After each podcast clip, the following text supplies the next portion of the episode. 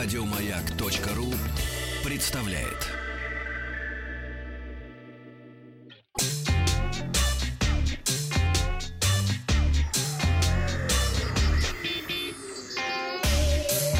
Страна транзистория. Доброе утро, новости высоких технологий. Совсем недавно компания Яндекс выпустила в продажу свою колонку Яндекс станция, за которой, кстати, стояли в очередь по 200-300 человек у официального магазина компании. Ну, а теперь, по слухам, компания может представить свой фирменный смартфон в самое ближайшее время. В реестре Евразийского экономического союза был зарегистрирован неанонсированный гаджет под названием Яндекс Телефон. Такое неожиданное название, согласитесь. Стандартно, Да. Полное наименование устройства. Смартфон Яндекс Телефон торговой марки Яндекс модели Яндекс а, 3.0 СБ. О, вот они старались здесь. Отмечается, что аппарат разрешен к поставкам на территории Е- а, АЭС, начиная с 4 июля этого года. То есть уже можно, уже законно. В качестве производителя указывается организация Яндекс Services AG, зарегистрированная в Швейцарии. Ну, а колонка Яндекс Станции, для сравнения, была тоже зарегистрирована на том же самом, ре- в том же самом реестре 23 мая этого года, а уже 29 мая компания представила ее официально. То есть совсем мало прошло времени. Так что, возможно, скоро на прилавках станет одним смартфоном больше. Официальных комментариев от представителей Яндекса пока не поступало. Специалисты компании Blanco опубликовали рейтинг самых сбойных смартфонов а, первого квартала этого года. Оценивали отдельно смартфоны на iOS и Android. А, Смартфоны на операционной системе Android имеют проблемы с производительностью, камерой, микрофоном, а также быстро разряжающимися аккумуляторами.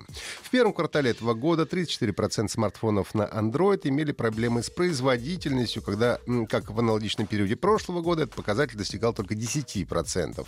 На третьем месте, хит-параду переходим, по неблагонадежности. Расположились смартфоны Motorola с э, э, показателем 9,6%. Второй занимает Xiaomi с рейтингом 14,2%. И первое у Samsung это 27,4%. Но тут, конечно, нужно учитывать популярность брендов, поскольку логично, чем э, больше смартфонов продается, тем э, больше, в общем-то, вариант отказа каких-то э, компонентов. Ну, а смартфонов тех же Samsung продают гораздо больше, чем Motorola. А, у смартфонов Apple больше всего проблем наблюдается с подключением по Bluetooth и Wi-Fi, также с производительностью сенсорным экраном. А, Все три места антирейтинга получили шестые модели. На третьем месте iPhone 6s Plus с 9%, на втором а, 6s с 16% и на первом iPhone 6 с 22%. iPhone 10 и iPhone 8 Plus на последней строчке рейтинга с 3% по отказам. Согласно результатам опроса Childcare Co. UK, более половины родителей разрешают своим детям играть в видеоигры, предназначенные для лиц старше 18 лет. Эти данные основаны на более чем э, двух тысячах ответах матерей, 72%, и отцов 28% в Великобритании. Было опрошено 2000 человек, и выяснили, что более половины родителей позволяют своим детям играть в игры 18+, не задумываясь о том, что может ожидать их чат внутри этого развлечения. И часто просто не обращают внимания на возрастной рейтинг, обозначенный на обложке. Забавно, что подобное отношение распространяется только на видеоигры. Когда речь шла о фильмах, родители проявляли гораздо большую бдительность. Только 18% э, респондентов сказали, что не позволяют своим детям от 10 лет смотреть фильмы с возрастным рейтингом 18+, а 86% признали, что не соблюдают эти ограничения в отношении видеоигр, а 23 заявили то же самое в отношении фильмов. То есть получается, что гораздо э, родители, ну, халатно, что ли, относятся э, именно к видеоиграм. Bloomberg, сославшись на информацию, полученную от осведомленных лиц, которые пожелали остаться неизвестными, сообщили о планах компании Adobe э, представить пользователям iPad полноценную версию Photoshop, что позволит с комфортом работать на различных устройствах. Например, можно будет начать работать на компьютере дома или в офисе, а потом продолжить редактирование в пути на своем планшете. Возможно, новый продукт будет представлен на конференции Max, которая пройдет в октябре, однако э, владельцам iPad полноценная версия Photoshop э, станет доступна не ранее следующего года.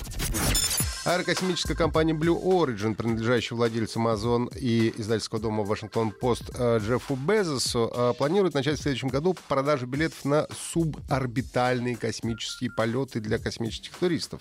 О цене на полет официально не сообщалось, однако один из сотрудников Blue Origin, узнавших из первых рук о предлагаемом ценообразовании, сообщил, что компания начнет продавать билеты от 200 до 300 тысяч долларов за, для одного пассажира.